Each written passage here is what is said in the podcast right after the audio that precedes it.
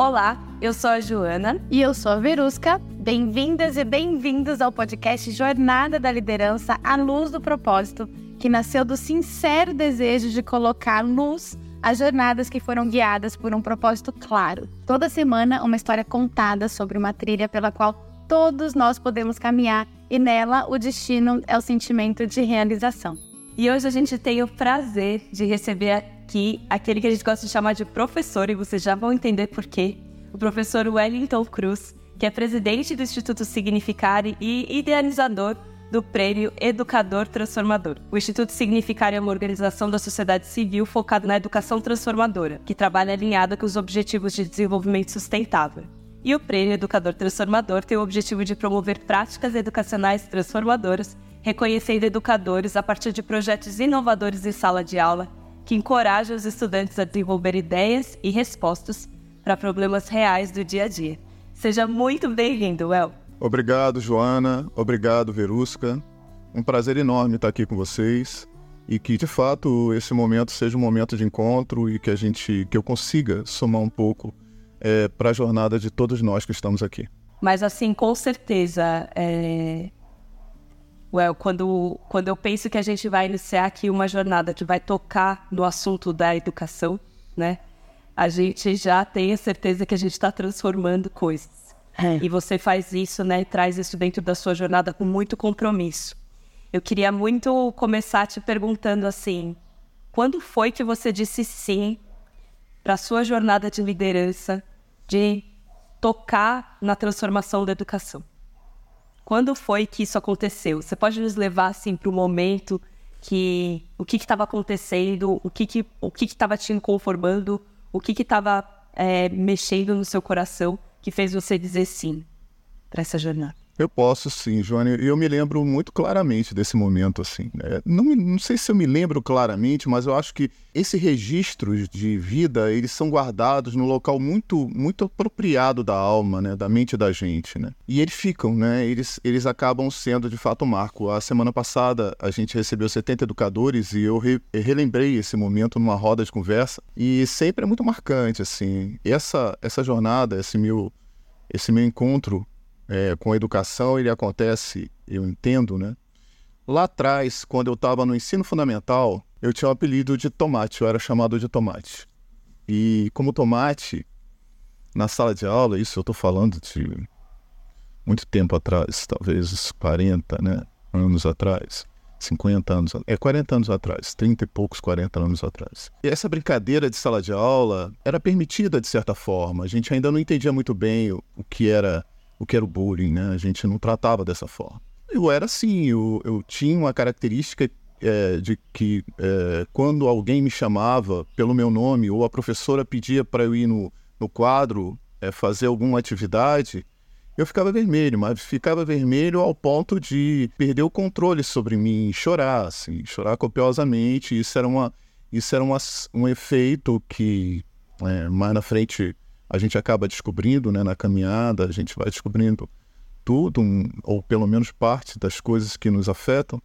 E nesse momento, eu, eu é, nesses, nesses episódios, isso acabava sendo uma diversão para os meninos da sala de aula. Então, isso foi, me acompanhou durante o ensino fundamental, anos iniciais, é, anos finais, e no, no ensino fundamental dos anos finais, especialmente na disciplina de geografia, eu me lembro de uma professora especificamente que é, aconteceu, ela me chamou pelo meu nome, pediu para fazer uma atividade no, no quadro, e aquilo para mim já foi aterrorizante. É, me lembro como se fosse hoje, que é, era quase como se fosse a, uma turma com a expectativa do que vai acontecer depois. E aí quando ela chamou o Wellington para resolver aquele problema no quadro, parece que a turma.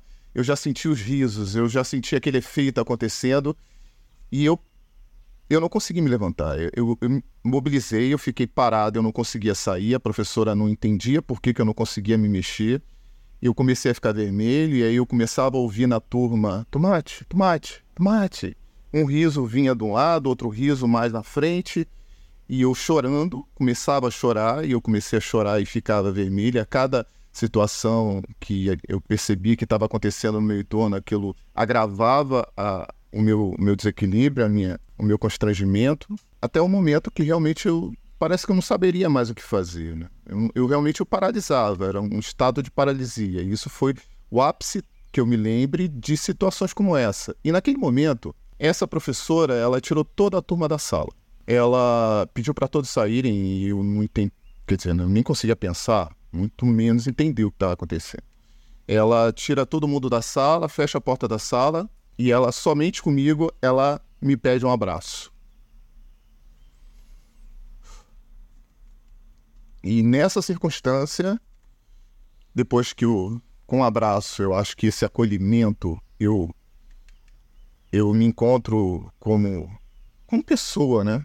Superando talvez o desafio não por coragem ou por nada, mas por, por afeto. Ela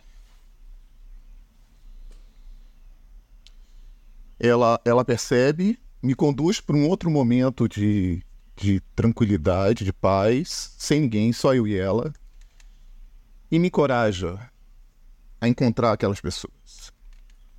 E fala: agora nós vamos conseguir abrir essa porta, as pessoas vão entrar, e você vai ver que tudo passou. E que de fato aquele momento é um momento que você conseguiu superar e que você consegue superar. E foi assim.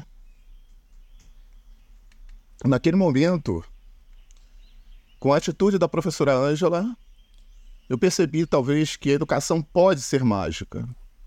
Ela pode tocar profundamente a mão da pessoa, ela pode ir além de ensinar geografia, raiz quadrada, e ela deve ir além. Né? E foi a partir daquele momento também que eu percebi que o professor precisa ir além.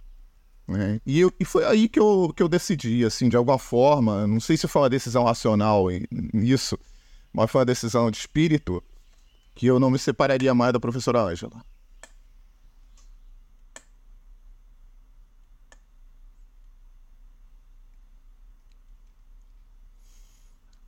É isso, eu acho que esse foi o momento da caminhada mais forte que me definiu assim como uma pessoa apaixonada pela educação, especialmente pelos educadores. Eu acho que hoje o que eu faço é muito mais é, retribuição do que mérito. É... Muito obrigada por nos levar para esse momento, esse momento que, que a gente pode honrar essa profissão. É... Como ela, como ela merece ser honrada a profissão de educador, a profissão de, de receber as pessoas no mundo, de mediar né, a, o interesse que a gente pode ter pelas coisas, pelas nossas paixões, pelos nossos talentos. Então, eu acho que as nossas, a nossa emoção aqui compartilhada com a, com a sua história, porque de alguma forma a gente pôde honrar na sua história as nossas professoras Ângelas. E, Well, você nesse, nesse relato deu outras cores para educação. Eu queria te perguntar, né? A que educação você se dedica? O Instituto Significare, né? Ele tem três anos, vai fazer quatro anos de idade, uma criança, mas uma criança cheia de propósito e eu, e eu ele surge é, com esse propósito de identificar professores Ângelas no Brasil. Assim. Então, ela passa a ele passa a ter esse, essa busca. Então, o primeiro passo que a gente faz é identificar professoras Ângelas.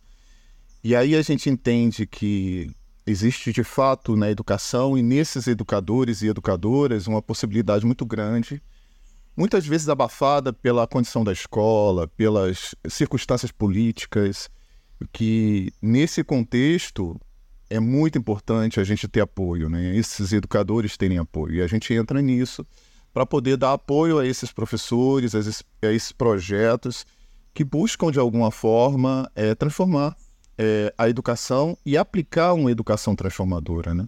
Eu acho que são conceitos muito próximos, mais distintos de alguma forma, porque a gente entende que para transformação da educação, a gente precisa querer uma educação transformadora.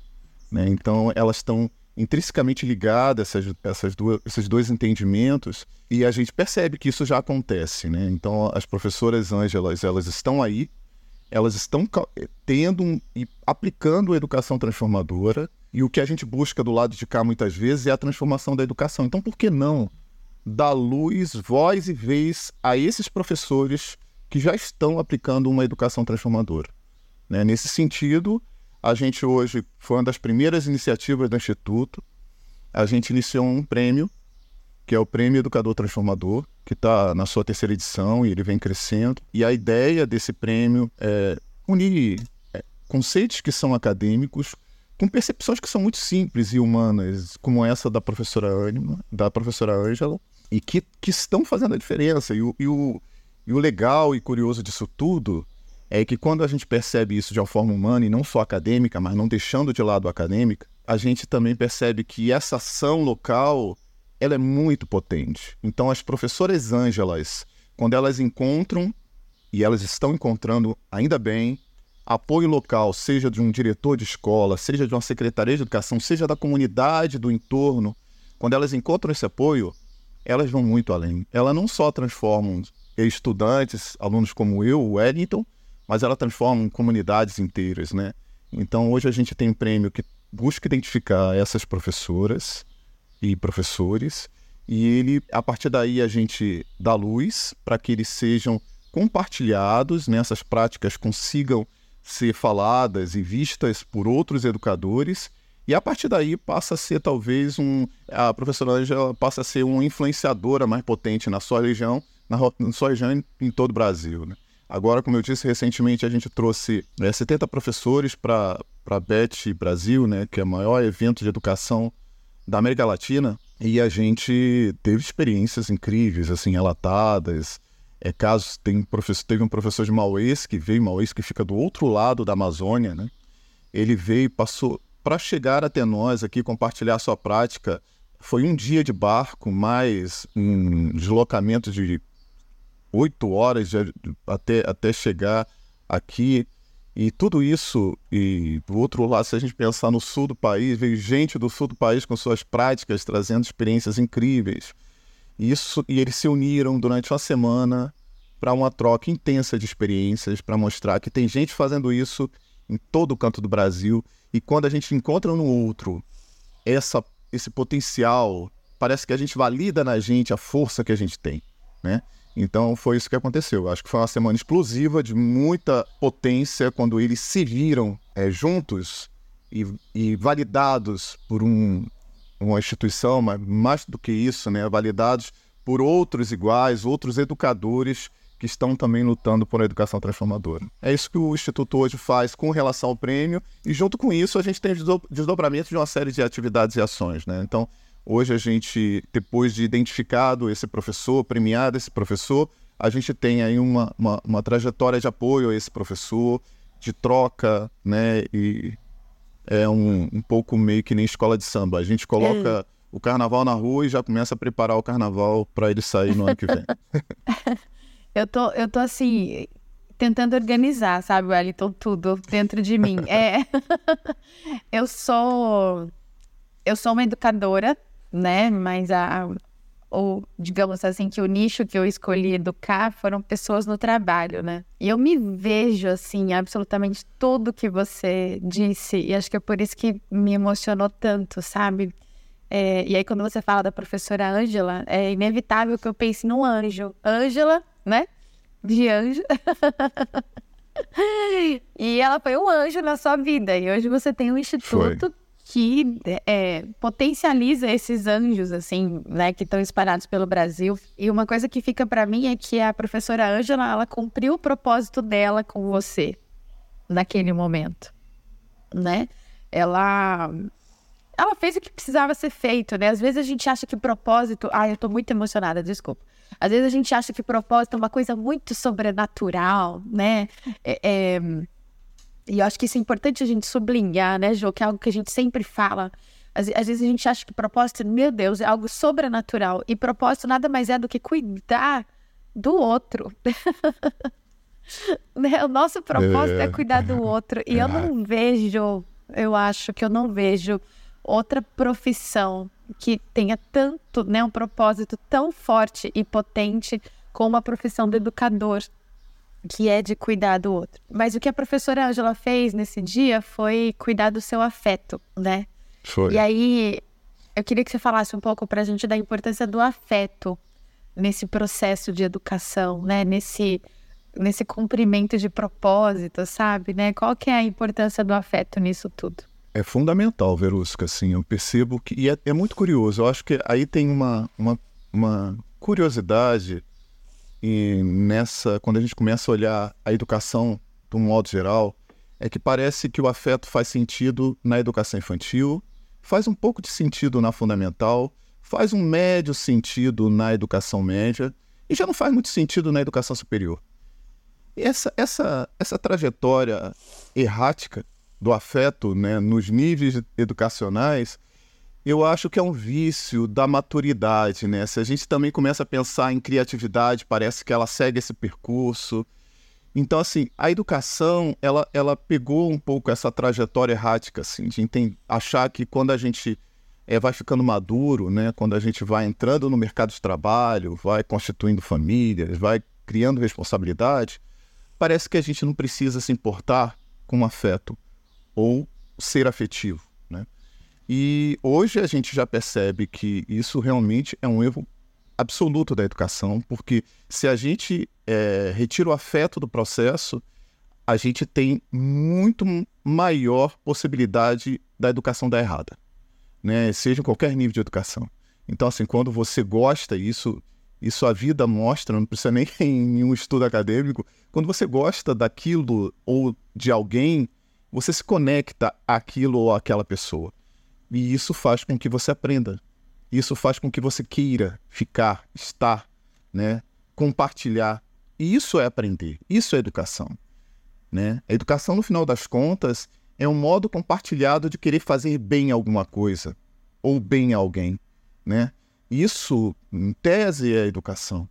E isso não se faz se não tem afeto. Você não vai querer bem alguém ou alguma coisa se você não constrói afeto por esse alguém ou por essa alguma coisa. Né? Então, eu acho que é isso. E, e, é importante, eu acho que, assim, eu vou falar um pouquinho, eu acho, compartilhar com vocês um pouco da minha trajetória de professor. Eu acho que isso faz entender, depois da professora Ângela, alguns rumos, né? Algumas trajetórias que me levaram até o Instituto Significare. Então, de alguma forma, eu já fui me tornando, e eu acredito até hoje que a educação ela na verdade é meio que um atributo da vida mesmo. Todos nós somos educadores, fazendo qualquer coisa. Né? A gente acaba sendo educador. E eu me lembro que eu fiz jornalismo na, na, no primeiro curso de graduação que eu fiz, eu fiz jornalismo. E nesse curso de jornalismo ali eu fui estudar. Eu estava no Nordeste, Natal, na Universidade Federal do Rio Grande do Norte. E eu fui estudar na, no, meu, na minha, no meu trabalho de conclusão encartes de educação no Nordeste. Então, é, curiosamente, que aparentemente eu tinha me desligado da educação ali, mas eu não tinha me desligado. Aquilo ficou, ficou tão marcado, tão registrado na minha história, de alguma forma, essa, essa conexão, que eu, eu, eu, comecei a tentar entender os encartes educacionais. Né? Como é que o jornalismo se, é, se conectava no processo educacional e era um momento muito intenso de jornais que eles estavam encartando é, uma parte de educação dentro deles. Isso estava acontecendo no Brasil inteiro. E o meu TCC era uma sala de aula do tamanho do mundo. Eu guardo até hoje. E esse TCC diz muito do que eu caminhei de lá até aqui, né? E, e até amanhã. Porque é isso que eu, eu busco, né? Quando a gente começa a pensar numa sala de aula do tamanho do mundo, que era o tema do meu TCC lá atrás, quando eu estava fazendo jornalismo, eu estou falando de uma sala de aula que vai muito além do acadêmico, muito além do que do, do currículo e alcança de fato as pessoas, alcança a, a, localidade, alcança o mundo em que cada um está vivendo, né? E sem afeto não dá. A gente não consegue ter uma sala de aula do tamanho do mundo se a gente não consegue entender de fato ou colocar nessa sala de aula o que comporta o mundo, né? Então, hoje isso é algo que é, existe ainda muito claro na minha busca, na minha trajetória, no propósito do Instituto e que eu vejo que, de alguma forma, lá atrás, isso se constituiu inclusive no curso que não era de educação. Passado esse trabalho na área de educação, eu fui estudar administração de empresa, empresas e depois fui fazer, sou é, mestre na área de administração e, e isso sempre ficou, né? Então, de alguma forma, daí eu me torno um empreendedor. Eu sou, de fato, um empreendedor e eu, eu, eu tenho uma relação com, com tudo isso que é muito unir propósito com realização. Né? Então, acho que isso me acompanha desde muito tempo. Eu acho que é, eu gosto muito quando, quando as duas coisas se juntam, quando eu tenho, eu percebo que o propósito que, que, que me move, que veio lá, lá atrás, com, por exemplo, com a professora Ângela, naquela iniciativa que construiu para mim um, um propósito muito importante para minha caminhada, é, isso vem com realização. Então, a administração ela trouxe para mim é, um, o, viés da, do empreendedorismo, como é que eu, que eu poderia realizar, como é que eu poderia ajudar a pessoas a construir startups. Isso tomou uma, uma grande parte também da minha caminhada.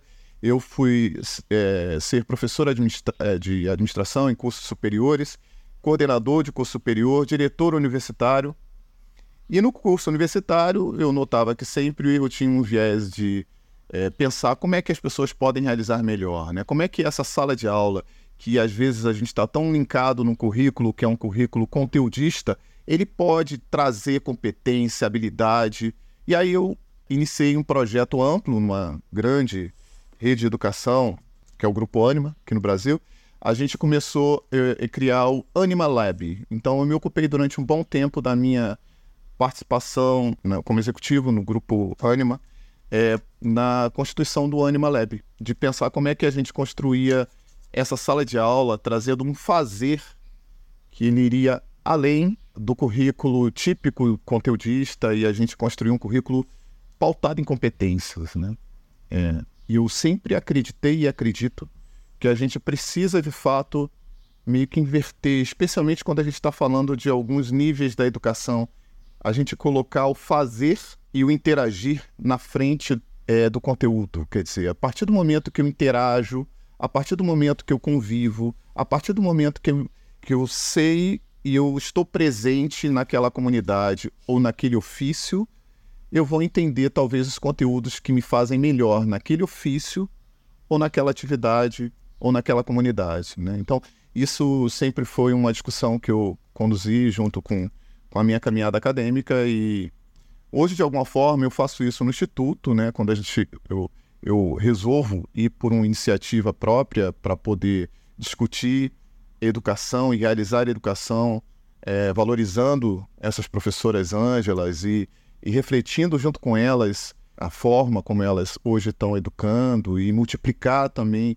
essas práticas, eu trago isso, né? A gente, no final das contas, quando eu, a gente fala de educação transformadora, eu estou mostrando que a transformação ela acontece quando a gente percebe e é presente na comunidade, no fazer, no mundo, e aí a gente, junto com os alunos, mostra que existe conteúdo, que existe teoria, que existe é, arcabouço teórico para poder amparar tudo isso e faz a gente e fazer com que tudo isso siga mais longe. É um pouco isso que eu penso. E aí, e aí voltando no início do afeto, isso tudo se faz quando o afeto está junto, porque é. é, é um combustível muito poderoso para fazer a gente ir longe, construir junto com pessoas aquilo que realmente são é, tem muito poder de transformação. Eu quero muito sublinhar uma coisa, assim, que foi uma reversão que aconteceu aqui na, na sua fala, Well, que é a educação ou o aprendizado ele acontece no afeto, né? mas o quanto a gente foi condicionado a pensar que a educação e o aprendizado vai acontecer no medo, né? É. No medo, na autoridade, no controle, né? Na, na relação impositiva e o quanto, assim, olha o impacto que essa cena da professora Angela teve no mundo para outros educadores, né? Que despertou é. a partir do afeto. Eu queria muito que você contasse um pouco para a gente então, com quais, depois de toda a tua trajetória, né, dentro do jornalismo, dentro da, da, da universidade, é, administrando universidades, provavelmente lidando com muitos problemas que poderiam ser resolvidos com afeto dentro da universidade, quais ingredientes é, foram essenciais para você? Quais ingredientes, assim, é, você não abre mão na hora que você foi pensar nesse prêmio, né? O que, que é essencial ali, né? Qual que é a jornada de educadores que você quer celebrar, que você quer reconhecer, o que, que não falta no Prêmio Educador Transformador? Bacana. A gente. E aí tem é, um lado do, de uma premiação, né, um lado que é organizacional mesmo, assim, da gente pensar quando você vê o regulamento, um arcabouço, né, um, do que é esse desenho, né, um edital, e é nele que começa essa reflexão. Eu acho que é uma pessoa que, que quer carregar o propósito de fato como algo valoroso para a vida, né? inegociável, né? aqueles, aquela, aqueles, aqueles valores que realmente você quer colocar na, na tua atividade profissional e com presencialidade. Né? Eu acho que a gente é marcar de fato isso. assim É porque parece que às vezes a gente a gente vê a força de uma empresa, a gente ah, se sente pequeno, a gente vê a força de um projeto com grandes parceiros, a gente se sente pequeno. Não é aí é que é o marco do propósito, né? Ele na verdade, o propósito quando ele é bem arquitetado e ele é, e ele é bem estruturado e ele está presente, ele consegue se levantar acima de organiza organizações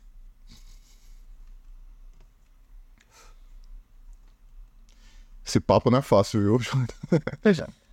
Por isso ele é bom. Mas enfim, é, eu acho que é, eu penso que o propósito de fato ele é isso. Então a gente precisa entender que independente da origem, do tamanho da gente, é, quando a gente consegue criar essas raízes realmente potentes, o propósito se ergue e é aí que eles esses é, critérios né, que a gente coloca no prêmio, aí é uma questão mais objetiva, quando a gente sai dessa parte que é absolutamente humana e necessária para a vida se constituir, ou seja, para a árvore crescer, e aí você fala assim, não, agora a gente vai ter uma reunião, seja ela uma reunião ou não, ou seja, uma caneta e um papel, e a gente não pode esquecer disso. O propósito tem que estar presente ali. E esse propósito presente significa, no prêmio, por exemplo, significa questões muito simples, como, por exemplo, a gente entender que vale a pena apostar num projeto ou num professor que cuida do seu entorno. Isso às vezes não é curricular, né? mas isso precisa ser entendido como educação. Então, no nosso prêmio, a gente quer encontrar esse professor, que ele cuida do aluno, do estudante dele, e tem um olhar para o entorno desse estudante, dessa escola, suas famílias, né? Porque senão não construo, de fato, alguém que esteja. Eu não, eu não, eu não vou. É, porque no final das contas, e a gente vai voltar sempre à professora Ângela, o que ela teve, na verdade, é um, é um, é uma, um olhar que ele, ela conseguia além daquilo que estava no currículo. E ela percebeu, no contexto do que estava acontecendo, um momento educacional riquíssimo. O que ela fez com o que estava acontecendo, me afetando e que poderia me bloquear para o resto da minha vida foi transformar aquele momento num momento de aprendizado para mim e para a turma. Depois, eu acho que eu nem citei isso, o acontecimento, não naquele momento quente da sala de aula, quando tudo estava acontecendo, aquele tema foi retomado pela professora Ângela. E aquilo foi um elemento para ser entendido, trabalhado. E eu, obviamente, percebi que as pessoas mudaram. Não só eu mudei, né? Porque quando a gente muda, tipo, isso talvez seja o grande valor do propósito. Quando você muda uma pessoa diante desse contexto, como foi o contexto da professora Ângela, com o tomate, você muda tudo. Né? Você muda tudo, porque ele, ele, ele, na verdade, tem uma capacidade de, de permear as coisas, de permear o mundo, de contagiar as situações, que é incrível. Né? É, ele tem poder que o currículo não tem, o currículo prático, operacional, técnico, comum, ele não vai alcançar. Então, a gente volta, de fato, a essa questão. Então, eu penso que essa questão da, de, de, da gente, né, enquanto educadores, seja em qualquer situação, estágio, profissão, a gente tiver perceber e mapear de alguma forma esses propósitos que são inegociáveis realmente, que a gente quer levar ao longo da nossa vida para que eles sejam construídos, eles precisam estar presentes nas pequenas coisas, como por exemplo no regulamento de um prêmio. Ele precisa ser traduzido, ele precisa chegar no racional, ele precisa criar essa dimensão, que é a dimensão da própria vida nas suas diferentes instâncias. Ele não tem que estar só no sonho, ele tem que estar no prêmio enquanto eu encontro todo mundo numa reunião e a gente se emociona com aquilo, mas ele tem que estar nas entrelinhas de um papel, ele tem que estar na negociação com o advogado, ele tem que estar na negociação com meus parceiros, e ele tem que ser, para mim, talvez, essa força em que me coloca na dimensão das grandes organizações, que talvez queiram outras coisas que não seja o propósito. Quando eu de fato trago ele junto comigo, eu me torno tão potente quanto as organizações parceiras que querem isso, mas talvez não tenham tanta certeza como eu tenho. Eu acho que nós estamos de novo no futuro, Verusca. Ouvindo coisas que a gente quer muito, quer muito acontecer, assim. Quer muito que aconteça, né? Well, você tá, você tá dando um passo aqui diante da gente de muita inovação.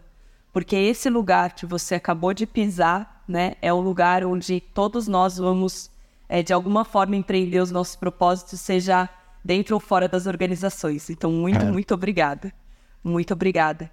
Conta um pouco pra gente como é que isso começou a afetar as pessoas no seu entorno, assim, como que, que significado, né, esse, esse propósito começou a, começou a, a, a desenhar com os, com, com os educadores e com seus parceiros? Eu vejo essa pergunta é tão interessante e chega a, a algumas regiões da, da gente que que faz a gente refletir sobre coisas que cotidianamente a gente não reflete, né? Por exemplo, a gente chega lá, mas a gente nunca para para voltar e fala assim, como que eu cheguei lá, né? Como que eu fiz isso? Como é que as coisas se realizaram assim? E de fato isso é uma, é uma caminhada, né? Eu, eu vejo que a primeira é, são pequenas, é um pouco parecido, Joana, com você andar quando criança. Sabe, aquele risco que você dá, e será que eu vou conseguir ficar em pé? Aí você dá o primeiro passo. Aí você consegue ficar em pé e dar o primeiro passo. Aí você arrisca o segundo passo. Daqui a pouco você consegue fazer uma caminhada sozinho. Eu vejo que na caminhada, na minha caminhada, foi muito assim. E quando eu digo isso, quando você na verdade resolve ficar em pé, você tem que também decidir querer não engatear. E esse querer não engatear é dizer não também, né? É falar que tá, então dessa forma eu não quero. Mesmo que dessa forma, talvez seja o seja o caminho mais fácil, seja o caminho, seja o caminho mais rentável, seja o caminho mais prazeroso. Eu não quero. Então, assim, existe um lado dessa conquista de caminhar que significa, significa uma renúncia do conforto de engatear. Então, vejo que na minha, na minha caminhada teve momentos muito claros disso, assim, sabe? Isso, e eu acho que isso é um pouquinho depois, assim. Eu acho que primeiro você arrisca dar o primeiro passo, o segundo passo, isso você vai com suas é, bengalas, né, com seus amparos, e aí depois você fala, não, gente, eu consigo ficar em pé sozinho. E aí quando você percebe isso, aí é a hora de fato de você falar, não, então isso aqui não, não é assim, não pode ser assim. Eu tenho que entender que se de fato o propósito que me guia, o propósito que eu acredito para construir essa caminhada faz sentido, então eu não vou daqui para lá engateando. Eu, isso aqui eu não quero para mim. Eu acho que parte dele, então, vem dessa renúncia, né, de você, de fato, estabelecer que é, algumas separações serão necessárias e isso, isso dói. Muitas vezes dói, porque quando você. A gente não há de desejar que todos ao nosso redor acreditem no mesmo propósito. Quer dizer, seria um mundo muito bom e prático e, e prazeroso para gente se fosse assim. Então, quando a gente percebe que não é assim, você começa a lidar com o mundo de uma maneira mais realista. E eu acho que isso para o empreendedor, um empreendedor com propósito, faz muito sentido. Ele precisa entender que ele há de fazer renúncias. Porque senão ele não vai construir, não vai empreender com todos os propósitos ou com o propósito que realmente ele quer seja o seu negócio, seja o seu instituto, seja a sua vida, seja o seu relacionamento, seja a sua comunidade, ou seja, seja lá qual a transformação, a transformação que ele quer empreender. Então, isso para mim faz muito sentido a gente primeiro lidar com essa caminhada entendendo a renúncia. Segundo, eu acho que tem que ter um olhar para trás e um olhar para frente, assim. Eu acho que a gente às vezes vive muito do retrovisor, né? Assim, que é a, metodologia carro. A gente parece que se, se imaginar um carro olhando para o retrovisor, ele bate, mas eu não, eu não posso abandonar o retrovisor.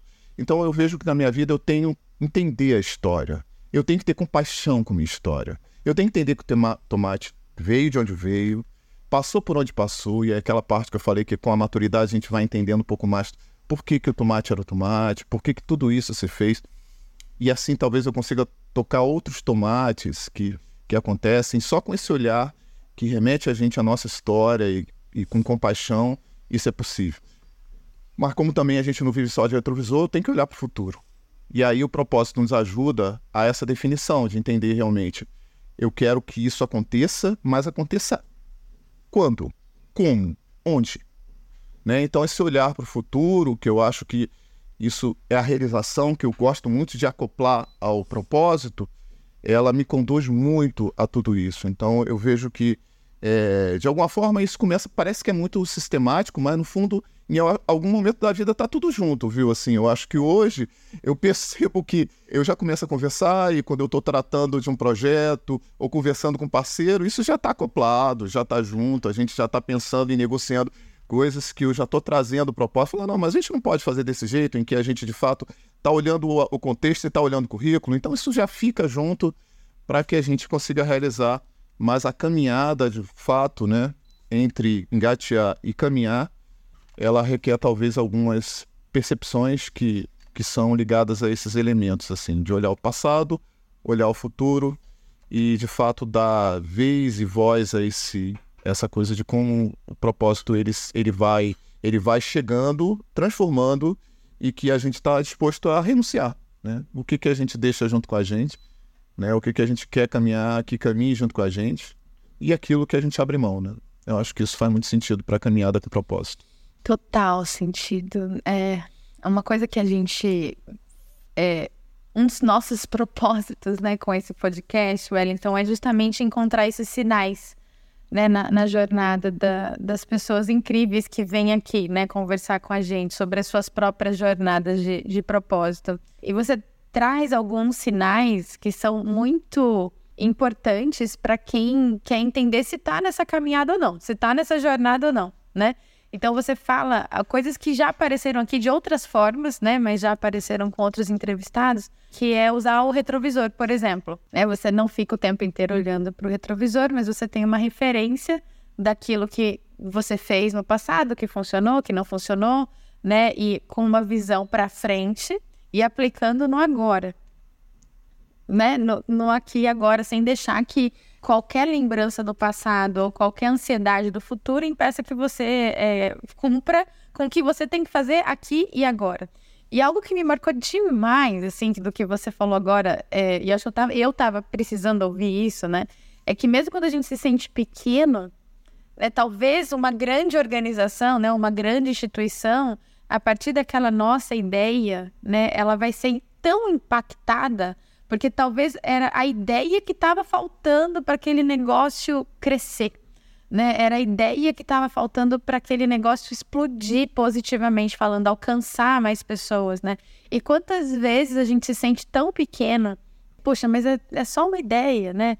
É só uma, é só uma vontade minha. E, e a gente deixa de colocar isso em ação por acreditar que, sei lá, por ter essa crença limitante de que é só uma ideia, que quando na verdade colocada em ação, ela pode ter um, um efeito explosivo, né? E aí, a minha pergunta é, até para a gente poder ajudar essas pessoas que estão ouvindo isso, né? Como é que a gente reforça esse propósito diariamente? É como que, porque eu, eu imagino o quão difícil deve ser essa caminhada, né? Não, não é fácil, né? A gente sabe que não é fácil. E, mas que existe um reforço, né? Essa coisa do olhar para trás, olhar para frente, fazendo agora. E como é que você sai da cama todos os dias de manhã para fazer isso acontecer? Então, eu acho que de fato não é, não é fácil, né, Verusca? Assim, é, é, talvez o mundo ele traga tantas, é, tantos motivos para de repente a gente falar assim: ah, não, gente, vamos, vamos parar. Quem me conhece um pouco mais, é, Joana sabe disso, eu tenho uma part-time da minha vida é na Bahia. Eu poderia ah. estar lá na praia, né, vendo, vendo o mar e o sol nascer, que é maravilhoso, é maravilhoso tudo isso, assim. E me motiva só em pensar. É só em pensar. Eu já tenho um ótimo motivo para, de repente, é, não estar aqui em São Paulo, onde eu estou agora, né, nesse momento, e poder estar lá e, e compartilhar e, enfim, ter uma, essa vida em contato com a natureza que eu amo.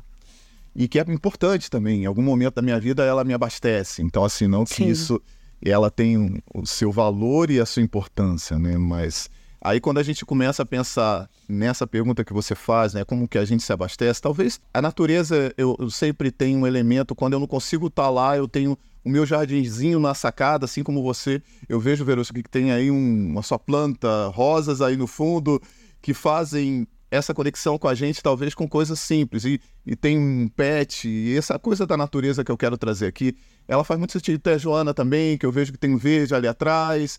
Então, essa coisa para mim eu quero trazer aqui, porque para mim isso faz muito sentido.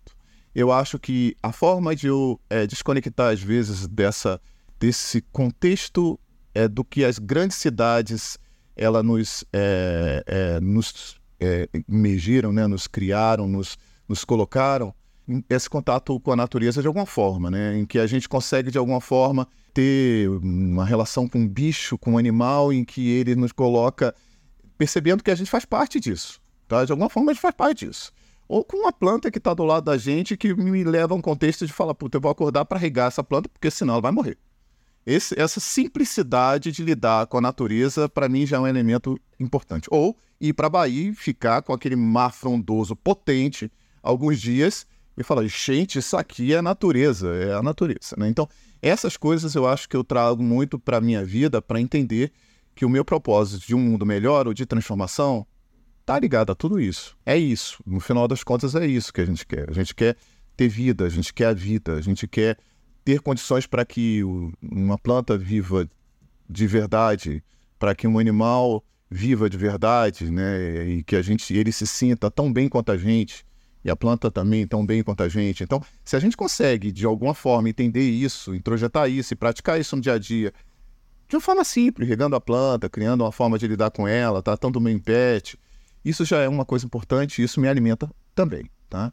Aí trazendo isso para uma dimensão que é a dimensão do contexto. Eu acho que a gente precisa ser validado ao longo da vida, né? Aquela história que aconteceu comigo com a Ângela, ela foi uma validação. Então eu percebo que no final das contas, quando eu eu me conecto com pessoas de propósito, eu estou validando essas pessoas, ela me validando, eu estou seguindo junto, eu estou criando conexões potentes. Então, acho que a gente entender que essas conexões potentes, elas, elas nos levam ainda mais longe, né? Quer dizer, não é sozinho, né? Não, não que o sozinho não, não seja importante, né? Existe um lado solitário, geralmente, das pessoas que estão fazendo é, processos transformadores, mas não precisa ser.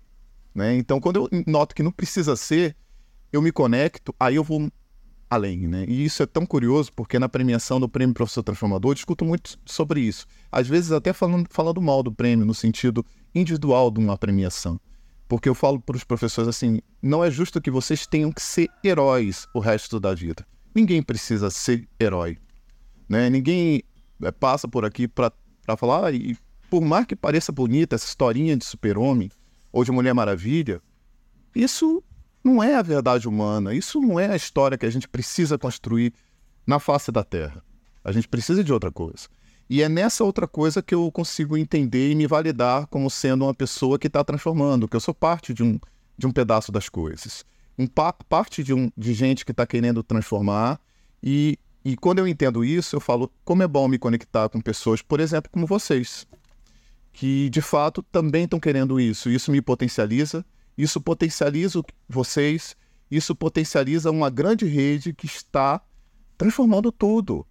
É essa a minha crença. Então, assim, a gente tem que se validar de crenças, mas não é uma crença cega. É uma crença que ela tem, de fato, argumentos muito fortes. E os, os argumentos hoje que me balizam, eu falei dois aqui, que essa conexão com a natureza e a conexão com pessoas transformadoras, elas me fazem acordar diariamente, entender que vale a pena querer de fato seguir um propósito. Você trouxe tantos elementos importantes que a gente tenta de alguma forma, né, Verusca, é, evidenciar aqui. É, mas eu queria sublinhar alguns deles. O, o galo aqui do sítio também está gritando aqui. É, mas eu queria sublinhar algum dele, alguns deles. O primeiro é essa questão da gente ter uma ferida e transformar isso em algo maior, né? Algo que, que em algum momento foi tão difícil para você e que hoje é a sua medicina, né? O que você traz de cura para dentro do, do contexto do mundo, da educação, né? A outra coisa é como isso chega através das relações, né? A gente vê, especialmente nesse momento onde a inovação está efervescente, a ideia de ter ideias novas, de ter uma ideia que revoluciona, muitas vezes deixa a gente dentro de um, de um, de um processo muito solitário de pensar e que você tem que ter a ideia, que você ainda não teve a ideia. E muitas vezes a gente está cego para o que as relações estão trazendo, né? E o quanto você foi sensível de ser afetado com, com toda a grandeza que a professora Angela teve e não deixar isso passar como apenas como uma intervenção importante, mas como algo que é o ingrediente fundamental da transformação. Então, a gente precisa muito estar de olho nas nossas relações, o que, que elas estão trazendo, né? O quanto a gente está afetando nas nossas relações e o que está sendo devolvido. Isso diz muito sobre o nosso propósito. Depois sobre o fazer junto, Wellington, você não, você não quis fundar uma nova educação, né? Você se juntou a quem está quem tá de fato transformando e trouxe essa a transformação da educação com o educador transformador para a mesma página, né? Isso é aproveitar os recursos, isso é aproveitar os potenciais do contexto. E acho que são coisas que você trouxe de uma forma tão prática tão verdadeira na tua história que a gente sabe, né, como pessoas que trabalham com, com o assunto propósito, que são muito verdadeiras quando a gente está dentro dessa jornada. Então, nossa, toda a nossa gratidão por tanta clareza de propósito que você trouxe para esse episódio. Né? É, eu tenho certeza que você vai tocar não só educadores, né? Não só o nosso papel como educador, mas o nosso papel como empreendedor, o nosso papel como buscadores do sentido da nossa vida, assim. Muita, muita gratidão mesmo. A gente sempre gosta de terminar essa conversa pedindo para que você nos leve para o momento onde a sua visão de mundo e o propósito pelo qual você trabalha atinge o máximo impacto. Se todas as professoras Ângelas pudessem ter voz, vez e espaço é, que mundo você vê? Eu vejo um mundo, Joana, em que, de verdade, a gente percebe o outro como parte da jornada da gente. E perceber o outro é, que, de fato, às vezes nem está tão ligado a gente, né? não é alguém que está no nosso projeto. Mas é entender que o outro que está fazendo parte desse projeto, como por exemplo o Prêmio Educador Transformador, que se liga diretamente ao professor, e que se liga ao aluno, e que se liga à família, e que se liga ao animal que esse aluno cuida, e que se liga à região desse aluno, e que constrói esse mundo. Isso está tudo ligado ao que eu faço e à minha trajetória. Assim. Então eu vejo esse mundo em que, na verdade, a gente começa a perceber é, pessoas e seres viventes capazes de olhar o todo como um. Né? Quando a gente percebe que estamos juntos nessa caminhada, seja para onde for. Tá tudo conectado, é verdade. É isso. Tudo tá. É isso. Ufa. Ufa mesmo. foi lindo, Então, Poxa, quero muito te agradecer também. É, foi um presente ter você aqui hoje. Muita gratidão por, pelo seu tempo, pela sua história, né? Pelo seu compartilhar. Eu tenho certeza que assim como isso tocou os nossos corações, isso com certeza tocou, vai tocar, né? Muitos corações, sem sombra de dúvidas. Conte com a gente, né? Nessa grande nesse, nesse alcance, né? Porque eu acho que é uma questão também de, de não desistir, né? Acordar todos os dias de manhã com essa consciência de que o que eu faço está conectado ao que outras pessoas fazem, né? E você tem isso muito claro. Parabéns. E obrigado. Obrigado, Verusca. Obrigado, Verusca. Obrigado, Joana. Eu, eu já conto com você, Joana sabe disso, que eu já converso muito com, com a Joana, assim, a gente eh, tem uma admiração muito grande pela Joana e agora por você, conhecendo também, a partir de agora, você já faz parte dessa história toda, Verusca, você não sinta, não, não, não acha que vai estar livre ah, brincadeira bom. a partir daqui. Feliz, fico feliz. Ah. Mas eu fico muito feliz. É muito, é muito interessante, no mínimo terapêutico, a gente falar de coisas que fazem sentido para a vida da gente. Então, o trabalho de vocês, ele de fato faz muito sentido para quem está aqui, como eu, conversando com vocês. Acredito que também ajuda a gente e as outras pessoas a refletir um pouquinho sobre caminhadas e percursos que são transformadores. Com certeza. Obrigado. Nossa, com certeza. E se você se sentiu de alguma forma visto e honrado pela história do professor Wellington, como educador, como aluno, como criança, como empreendedor. Fique com a gente toda semana, às 21 horas aos domingos, a gente traz histórias de lideranças que começaram na sua infância, que começaram num momento talvez difícil, mas que foram transformadas com compaixão, com visão empreendedora, com compromisso, com propósito com o mundo. E o destino dessa jornada é sempre a realização. Então, muito obrigada por terem acompanhado mais uma vez a gente aqui. Fiquem conosco. Até já.